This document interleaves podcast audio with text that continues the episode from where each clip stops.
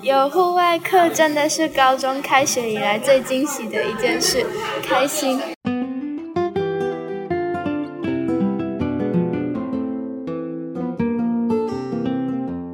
爬山的路上虽然不时会有一些小雨，但是佑真说这样很浪漫。我在路上有渐渐被说服。刚开始看到分组名单的时候超错愕，完全没有平常会聊天的同学。不得不说，老师真的很会煽动气氛。比赛这个词让我瞬间充满斗志，即使没有奖品。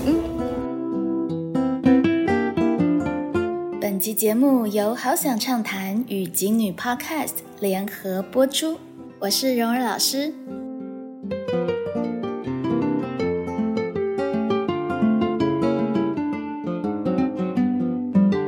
好想畅谈教学 ING，今天要分享收录的是二零二二年十一月四号我们班一让第二回的户外教育猫空行旅。户外教育对于老师最大的考验啊，真的是如何面对变动的情况，随时灵活应应。我们原本的计划呢是带孩子去爬猫空的猴山岳的，它有一段泥土路，还有呢需要用绳索攀爬的岩石。我自己没有去过，所以其实还蛮期待的。可惜呢，气象预报也说了，当天可能会是个下雨的日子，所以课程的老师考量我们的装备，像是两节式的雨衣，其实还没有齐备，再加上真的有修过户外教育课程的老师，当天有一两个没有办法随行，以及我们第一次要带一整个班，再加上高二黄山撒野去为课程的十个学姐，三十多个人哦，所以考量之后觉得风险好像有一点点太高。因此呢，在两三天前，户外教育的课程老师呢又通盘重新设计了行程。后来课程老师设计的行程呢，是从景美走合体到正大，然后再从正大爬张山寺，从张山寺走到猫空缆车，坐一站的猫空缆车到指南宫站，然后呃从指南宫走步道回到正大后门。哇，这整个路程加起来六七公里哦！之前在正大的时候，曾经爬过张山寺，也曾经爬过指南宫，倒还真没有同时爬张山寺跟指南宫的经验，觉得实在有点挑战。原本表定是十二点半出发，然后一点抵达正大的门口。我们后来决议呢，十二点就校门口放人，让他们可以自己在外自由觅食。一点的时候，正大校门口集合。如果赶不上，一点二十五分，在第二个集合点是正大艺文中心。作为导师，最大的提醒就是千万不要太嗨，一定要记得保存体力。毕竟上一次我们的合体行旅，正大是终点，而这一回正大才是起点。上一回合体行旅，艺文中心是最高点，而这一次艺文中心才是我们启程的立足点哦。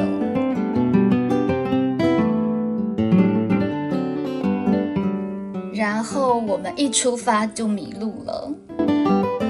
我们找不太到蓟桃楼、百年楼后面怎么去接到往张山寺的步道，在找路的过程呢，经过了百年楼后面好少人会去的绿地，还有一个池塘。还记得好多好多年前，系主任王文言老师在这里秘密养了两只大白鹅。转眼之间，物换星移，人事都有了变迁呢。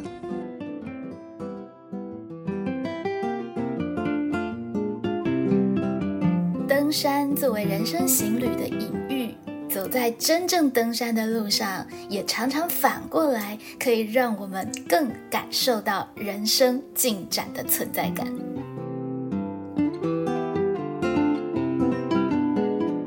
我觉得一开始在正大后山找不到路的那一段比较好玩，可能是因为看到老师苦恼的在想办法，或既定的计划突然被打乱，有种越轨的兴奋感。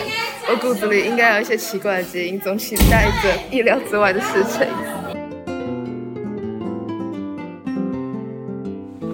现在时间两点零四分，我们刚刚从正大百年楼的后面的步道出发。然后呢，爬了好多很陡的楼梯，一时气没有调过来啊，真的还蛮喘的。到了凉亭呢，休息一下。现在呢，继续往越过正大环山步道后面的，呃，这个步道前进。这样子，我们目前离张山寺还有零点八公里。学生们呢，都走在前面，前不见古人，后不见来者。幸好呢，有对讲机，有一种在天地之间只有一个人，可是却还可以取得联系的感觉。开始的这一段往张山寺的路真的是最大的挑战了。同学们在札记里面写到，一开始只比膝盖矮一些的楼梯会让人觉得在登天，而我们真的累到快升天了。不过同学也注意到了，爬山这件事，团体行动就能克服长长的楼梯。在人群中虽然总是喊累，但是楼梯在不知不觉间也就走完了。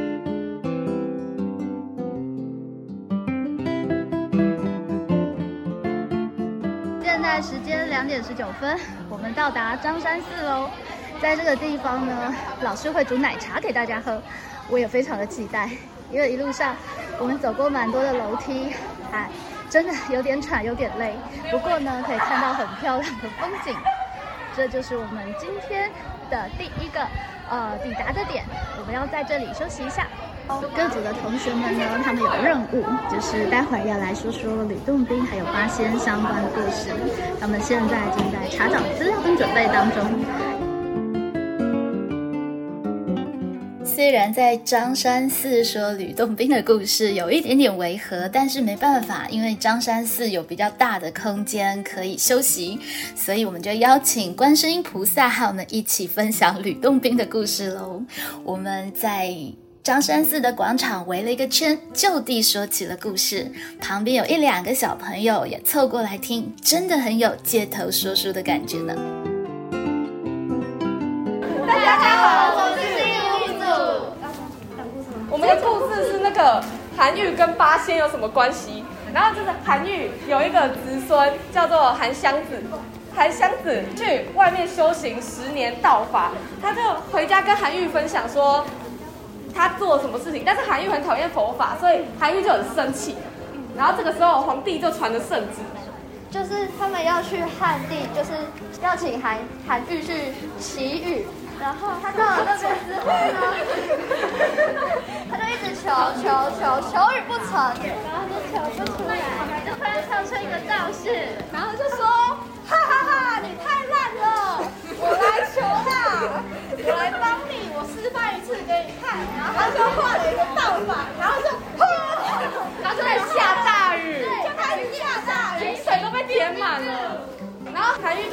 信，不相信。这个下雨是道士做的，所以呢，所以呢，这个道士就跟韩愈说：“你就回去看人家。”韩愈一生赤否老，但是韩愈却有个侄孙，就是八仙里的韩湘子哦。传说有一次韩愈奉旨祈雨，已经修道成仙的韩湘子赶紧前来相助。这当然是一个传说故事。不过，在韩愈的诗文里，倒确实留有“仰山祈雨”还有“郴州祈雨”这样的诗句哦。其中“仰山祈雨”里面写道啊：“大旱元州府，百年一遇灾。黄烟生裂土，人畜奈何涯？刺史悲天问，黎民疾苦哀。甘霖求罪己，日月见情怀。”身为刺史，他愿意为了百姓诚恳祈雨，日月为鉴。那怎么分毫不差？结果那个道士就突然变变成韩非子、韩湘子，对不起，然后变回韩湘子。韩湘子就想要韩愈跟他一起错。哎，然后出处是呃左迁是蓝官世子孙湘，然后另外一则是。素贞江口世子孙湘，谢谢。我们在第五组哦，第五组。明中注意，我爱你。我们还一起说了两分钟的韩湘子的故事，大家都轮流讲一点点，一点点，很有趣。最后还得了第三名，开心。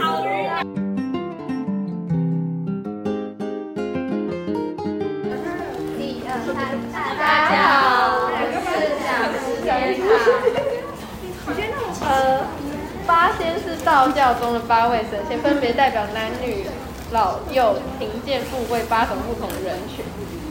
呃，我要介绍第一个人，他叫钟离权，他代表是富，就是富有的富。他爸爸是一个将军，然后因为他爸爸的关系，然后他就可以在朝廷当将军，然后他就练就了一身好武艺，然后之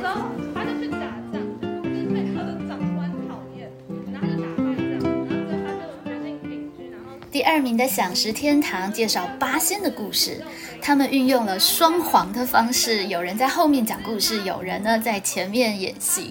那幼珍演那个就登仙了，非常的可爱，也赢得了满堂的喝彩，获得了第二名。后来在山林里面遇到了钟离权，然后钟离权就考验他，然后他就得知骑士，而且那个驴子非常的有趣。当他不需要骑乘驴子的时候，他可以把它折叠起来，然后收藏在自己的小箱子里面，等到需要使用的时候再跟它牵起来。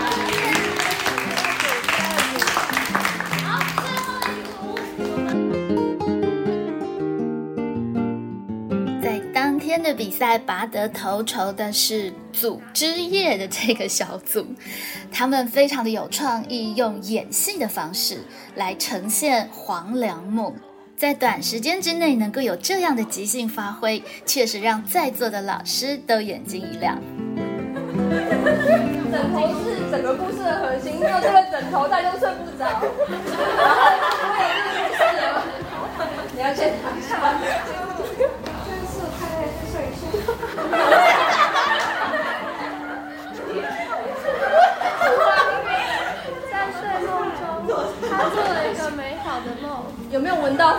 应该已经睡着了哈。他梦见自己娶了一个姓崔的女子，太起来了。现在在梦境里面，这个女孩不但不但长得眉清目秀，家里还很有钱。大家这次讲的故事都很好玩，而且都很努力完成，面对地板也没人躺下，我真的超级佩服你，真的。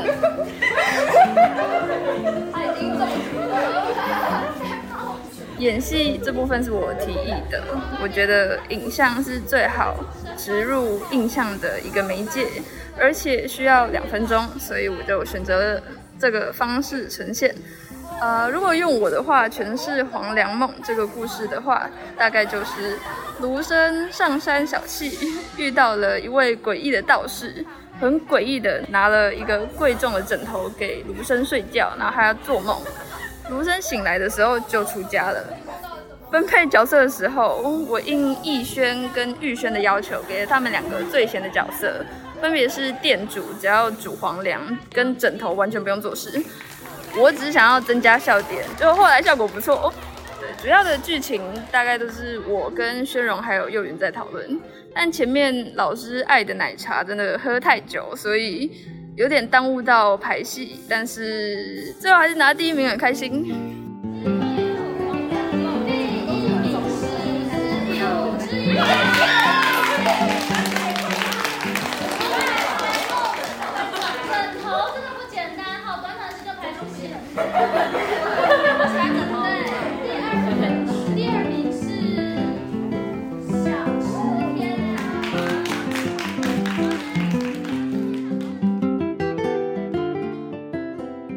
次的分组虽然没有和平常的朋友一起，原本还很排斥，但大家一起聊天后，感觉拓展了视野。走在一起之后，发现大家其实也还蛮好聊的。如果两个月内我没有破冰的话，可能跟同学之间我就以为都不会破冰，就是可能在这一年内都是很尴尬、不上不下的状况。可是其实这一趟下来，我们聊了很多，像聊读书啊、聊排名、聊我们的社团，也聊我们的一些选组啊，聊我们的梦想，聊我们的未来，就像是我们揽下了日月星海，然后。让我们就讲出来，形成自己的一个宇宙。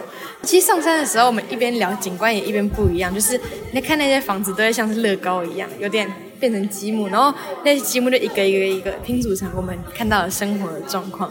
有一种，就是我想要的生活方向，我已经掌握了这样的感觉。一路上我们就像探险般，一直有很多的新发现。无论是在山中的国小，还是长得像蘑菇的小屋，这些事物都让我们大开眼界。确实，登山同行的理由，才让我们突破了日常生活的例行，和一些本来没有机会谈话的人谈话。在路上，我也和英文课的世恩老师有了比较多的交流。我等于是在一开始还是气候变迁系列课程的时候，就已经在这个课程里面了。哦吼，本来课程是气候变迁环境行动家。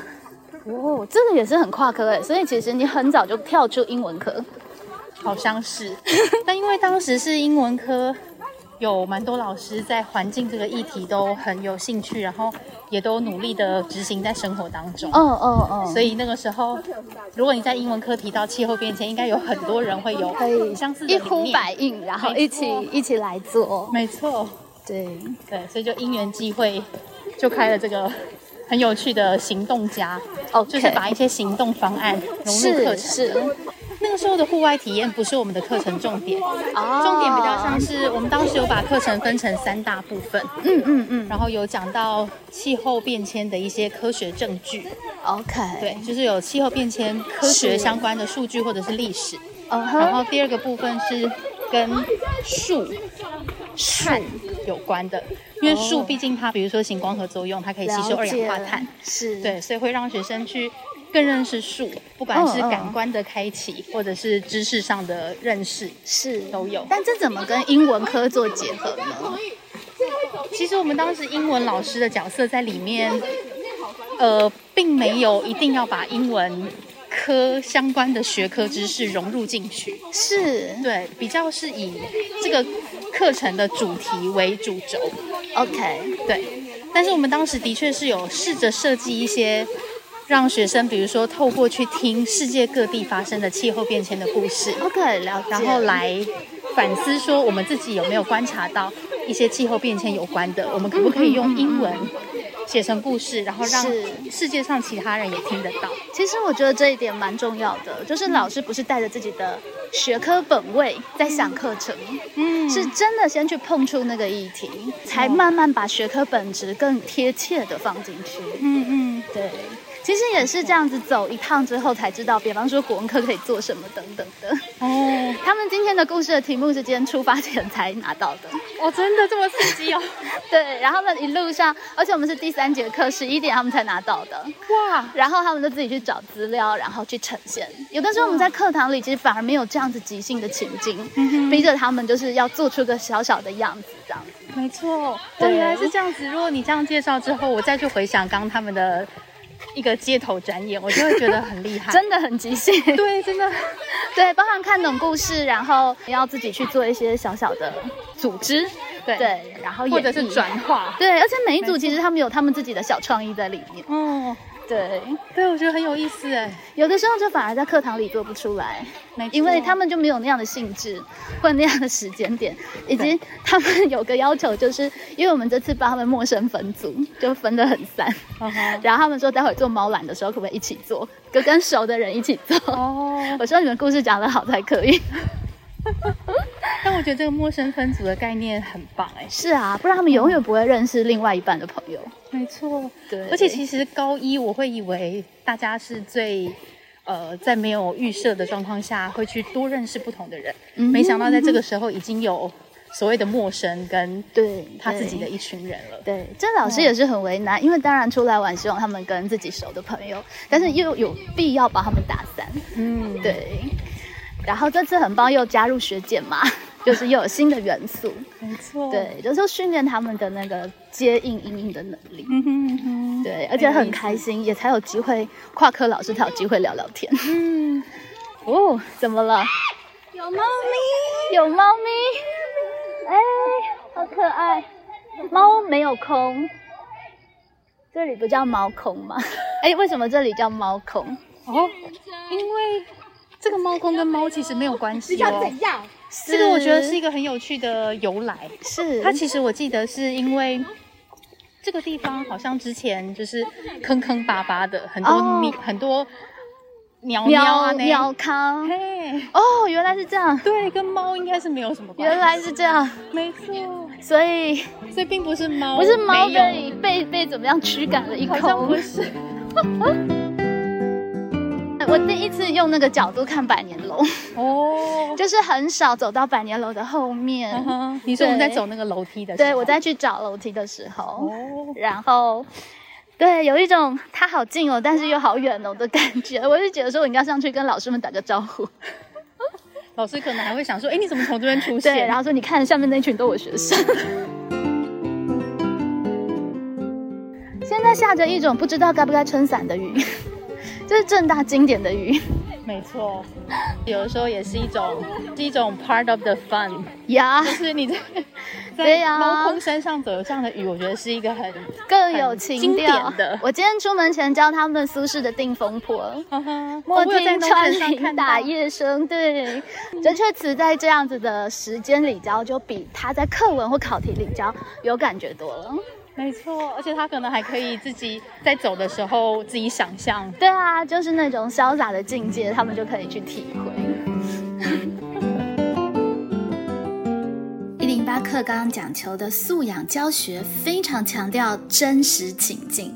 那户外教育其实就提供了我们很多真实情境的机会，让国文课学的诗词呀、人生境界啊更有体会的意境。接下来，我们第三回合的户外教育要到新竹的侠客罗野营哦，那又是另外一种层次的挑战了。施恩老师曾经到过那个地方，所以我也在路上向他打探了一番。侠客罗那个地方最挑战的应该是它是野营性质，嗯，所以首先你必须要自己呃背帐篷。我觉得这对我来说也是蛮大的挑战。OK，所以它其实是一个需要负重，是对。但好好的地方是，我们从登山口，然后我们进去到我们的营地，其实就有一 K，就一公里而已，对，你就可以把东西放下来。没错没错，所以负重的距离至少没有太远。嗯嗯嗯，这很好的体验了。是，另外一个挑战是，嗯它因为是野营，所以水跟电，嗯，是呃相对于平地来说是非常不方便的。没错，包含联络啊等等。我今天就有点感受到有限，嗯因为你只带一点点的水，哦就你就开始去预设说你路走的多远，你的水要怎么分着喝。没错，对，所以我觉得在山上，不管你是野营或者是你去爬山，当你有更多这样的经验之后，嗯我觉得会很珍惜那些资源。没错然后你也会发现，其实人的怎么讲需求其实没有没有那么多，是。这真的是必须要到情境里你才感受到，没错对不对？没错。不然你不会想到哎、哎，这里我好像也来过了。对对对对对，我们慢慢就会走到自己觉得有点熟悉的地方。有像这个牛车，其实这些地方离我们并没有很远，是，但是呃，真的也要排进行程，对。你才会你才会遇见，没错，不然他就一直错过。走过。马看花，然后就没有看到这些。东西。对，对。我其实今天有点担心，因为因为我们其实前几天才走合体，哦。对我怕他们就没有兴致。哦，对啊，因为其实出来玩兴致很重要。的确是哎，对，就然后玩心非常重要。对，又想要帮他们做陌生分组，其实嗯一步一步都是一个，就是有一点点测试跟赌注。嗯，这老师心肠很大颗。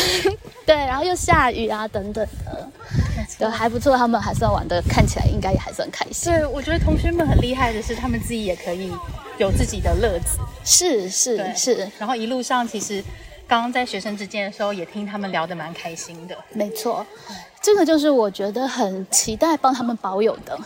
因为他们现在正是在成年之际嘛，就希望他们变得越来越专业，但是保有这种看到什么事情都觉得好玩的那种感觉。啊。就要调整一下呼吸了，对对，因为连续上坡，没错，调气真的很重要。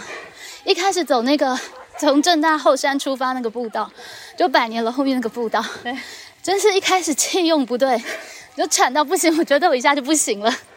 而且那边很陡哎、对啊，那个阶梯好好高，非常高，每一个我觉得应该有二十公分呢、或是超过。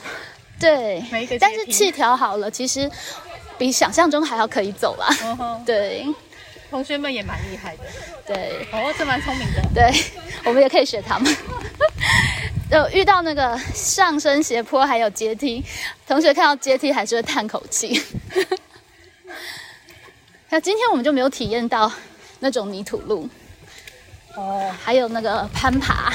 对，我们在侠客楼那边有吗？侠客楼那边有很多，好好好，期待。对，可以期待一下。对，不过说实话，如果是要体验泥土路，真的天气也是一大关键。没错有。没有需要在下雨的时候带这么多人去体验泥土路，就是另一个课题。对对对，我们也都必须要斟酌跟评估。我说这一次的整个户外教育让我感觉很好的是，其实它必须是要整个团队，包含老师、学生跟家长，都有足够的弹性，嗯，才有办法促成。没错，因为只要有里面的一些人比较呃顾虑啊，或者是担心啊，或者是彼此不信任，其实好容易它就不成。所以其实户外教育，我觉得老师们心里的弹性都要很大，那那个弹性也都会来自于我们在风险的评估上面有没有先做好准备。没错，其实是它是来自于不断的评估的结果。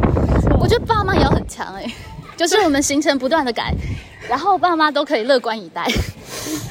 对，这个肯定也是老师平常有好好的，就是不管是打好关系也好，或者是建立这些信任。是啊，我们爸妈明天还要来开爸妈读书会，二十一个爸妈。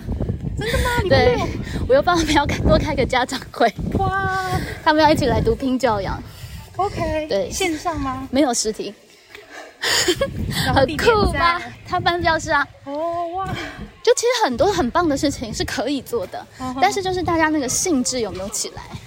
其实爸妈你可以感受到，爸妈也很想要学习，嗯爸妈也很想要了多多了解这个世代跟这个世代的教学怎么转变。嗯，对，所以刚刚说有二十，二十一个，哇，扣吧？是三分之二。对啊，而且整个是爸妈，我们是有核心加带的，是核心加带举办的哦。哇，对我只负责导读二十分钟那个拼教养的部分。对，那包含问卷啊、邀请啊等等，其实都是我们核心加带群去做的。哇，我们班不只有一个家带，我们的核心家带差点要证件发表选举。太多人了。对，因为爸妈们都很热心，哇那后来他们也就透过了一些线上会来组织大家。其实确实灵感会启发灵感，行动会促成行动。嗯嗯，对，好玩的事情会感染好玩的人一起玩。真的耶。我觉得这一次的整个氛围让我觉得还蛮好的，对，就不会那么累。嗯，对，果然真的就是要觉得好玩。好玩真的很重要，这是我们常在教学里面忽略跟忘记的一个部分。嗯，对，真的有的时候进度啊、时间啊，没错，就会让这些就已经没有没有空间存在。对啊，但是他们必须要优先于进度跟呃乃至断考排进去，否则我们的侠客罗演绎就不能成型了。他在断考前一周哦。哎，我我们刚刚有听到学生在谈论这件事情。对啊，所以确实，如果如果段考是至高无上的，那么恐怕这些户外教育我们觉得很棒的素养的东西都放不进去了。这就变成是在现在这个时代很棒可以思考的一个空间。对，它是一个实验，就是我们确实就在实验的路上。对，好，现在时间，哦，好。现在时间下午三点四十五分，我们已经到达猫空猫缆站。呃，老师们呢用经费券买了团体票，然后我们来看一下嘉义老师要怎么安顿大家。我们稍后见。有户外课真的是高中开学以来最惊喜的一件事，开心。中间的小故事环节也超有气氛的，果然是国文老师的班。到时候去露营玩回来断考，会不会所有人国文成绩反而变好了？最好玩的还是缆车啦！我们这组因为比较特别，然后我们有跟学姐做，但完全没有那种隔阂，而且跟学姐聊天很开心。时间三点五十三分，我们即将要进猫空缆车站，要搭缆车去了。结果我们今天唯一，唯一不小心觉得不舒服，在后面休息的是我们的玉化老师。我们来听听玉化老师的现身说法。因为我没有吃午餐嘛，然后我走上去的时候就觉得头很晕，很想吐。但是好在是跟嘉怡老师一起走在后面，就少忍受了美少女很吵的一段路。所以确实这都是要经验哦。就嘉义老师随身携带的果冻，哇，一吃效果就很好。嗯，吃完心情就开始觉得肚子饿。OK，就是那个那个血糖不够了，对啊对，然后就会真的不舒服，所以呃，登山真的要吃饱。但他们看起来都比我想象中的好很多。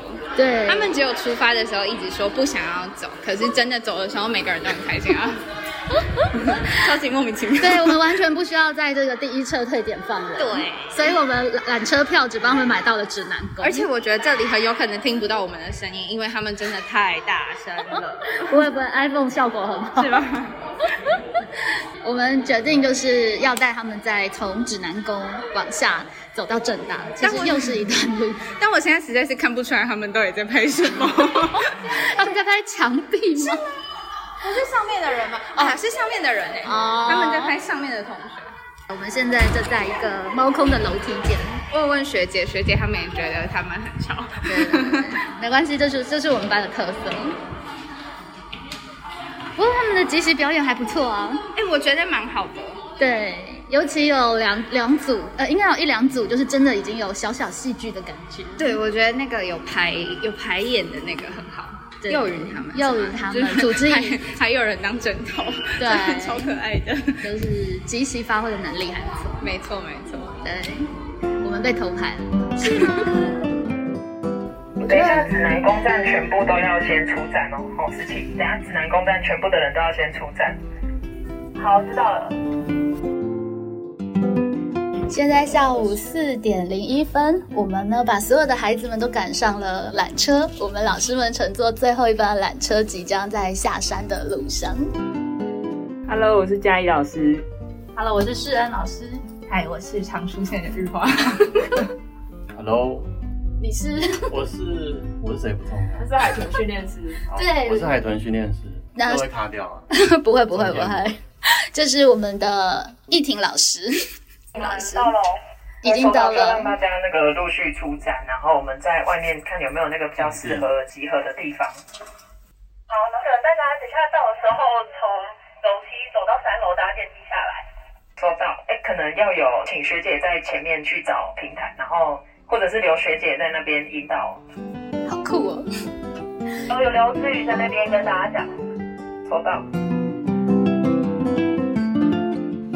次特别选没有当过核心干部，也没有当过组长、总长的同学当组长。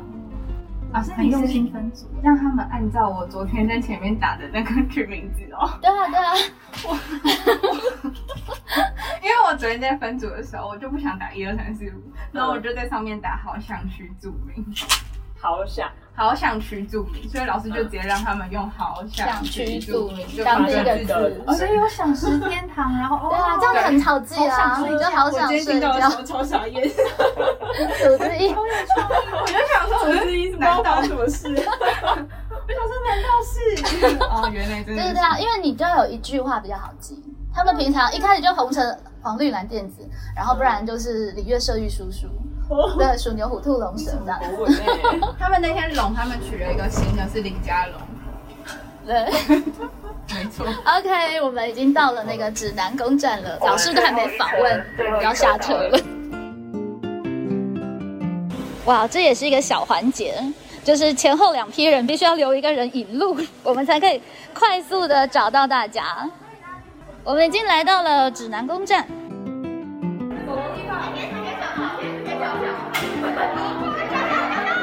你们在收集贴纸吗？还没有找到好。好哦，他们又找到了新乐趣，他们在收集贴纸，贴在一个同学的身上。我们刚刚搭梦空缆车就有团体票，所以就都有发那个贴纸。对，为什么要收集贴纸？听说这是一个仪式。点名一下确认。好，来各小组点名。好想睡觉。到齐吗？好想睡觉，到齐。想吃太阳岛，去取名好困难。到，然后组织一到齐没？组织一。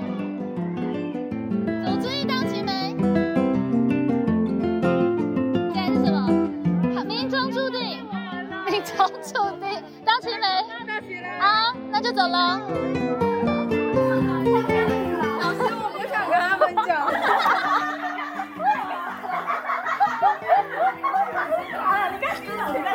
好哦，我们已经到达了指南宫，这里就是你们刚刚聊的吕洞宾的故事的吕洞宾，跟他打个招呼吧，嗨！要拜还是喊？啊，要拜是吧？Sorry，我们要拜一下。我跟你打招呼。面对哪一个？不管是神还是神仙还是你哪个会来因为刚刚在张山寺的地方，有同学说，因为是基督教的关系，没有办法拜拜。我就说，那至少到了人家的地方，说声嗨，打声招呼吧。倒是这里，新鱼非常认真的教育晴雨，遇到神明的打招呼方式是要用拜的，不能只说嗨，这样不礼貌。这都是老师的错。打招呼的意思。学生说想要在这边就直接跟就是分分成另一路。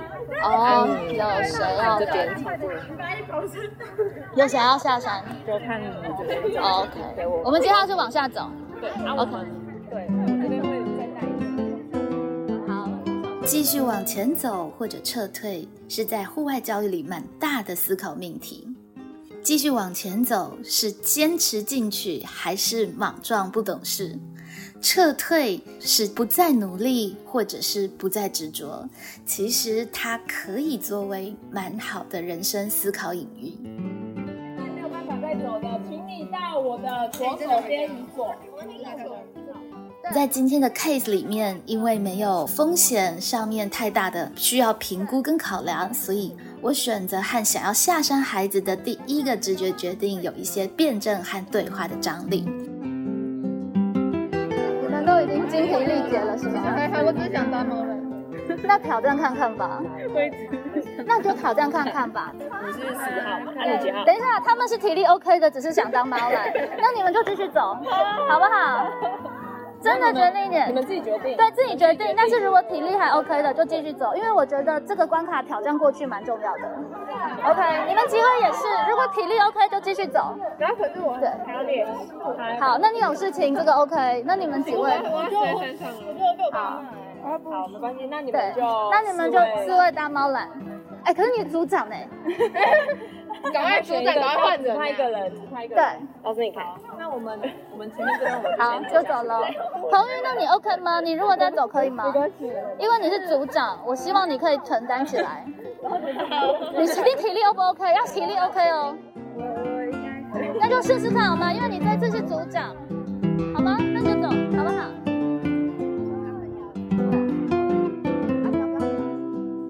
继续往前走的路没有很困难，但是也没有很好走。下过雨的阶梯湿湿滑滑的，必须非常小心。一路上我们开启了很多根本没有预设的话题。我一直觉得我会出家，我从小就觉得会出家。听说好像有佛缘，嗯，就是真的是佛还是道？这这里是道教哦啊，就是佛啊，佛跟道不一样哦。对啊，对，老师我分得出来，应该是应该是。好，谢谢你的爱点。老师我错了，他们自己跟我说吃巧克力会变笨，然后再拿巧克力给老师吃，这是什么道理？老师在问说要不要去南部读书，是都没有去。还没看完。那给我好了啊，耶！还真饿了，很棒，真的有带垃圾袋，赶快走。这是这是这是我的包包。哦，sorry。我们赶快走快一点点，因为他们在走。真的会滑哎，要小心。时间四点五十四分，我们从指南宫回到了人间，现在即将进入正大的侧门。我觉得这次没有和美山累，可能是因为这次有平坦的地方可以聊天，就不像上次要撑伞脚又不能停，分散注意力会比较感受不到身体的疲惫。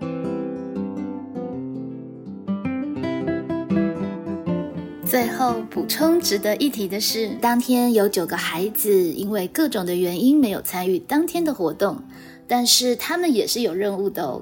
这些孩子利用下午的时间做一件平常不会做的事情，作为自己的不登山小冒险。有四个才女选择在班上看文艺电影《爱在黎明破晓时》。有的同学选择到城市里漫游，搭捷运啊，搭公车啊，去自己没去过的地方，并且进行驻地的观察。更有同学超级好心，选择帮隔壁同学整理抽屉和柜子，作为自己的教室小冒险。他的同学真是太幸福了。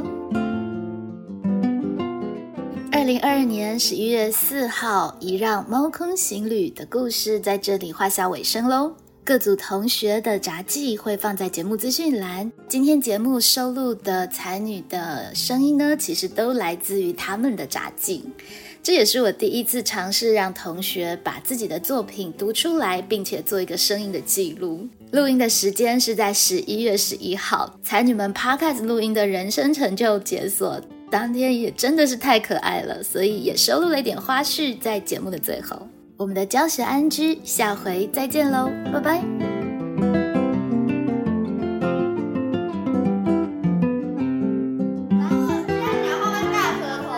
那就录你大舌头的样子。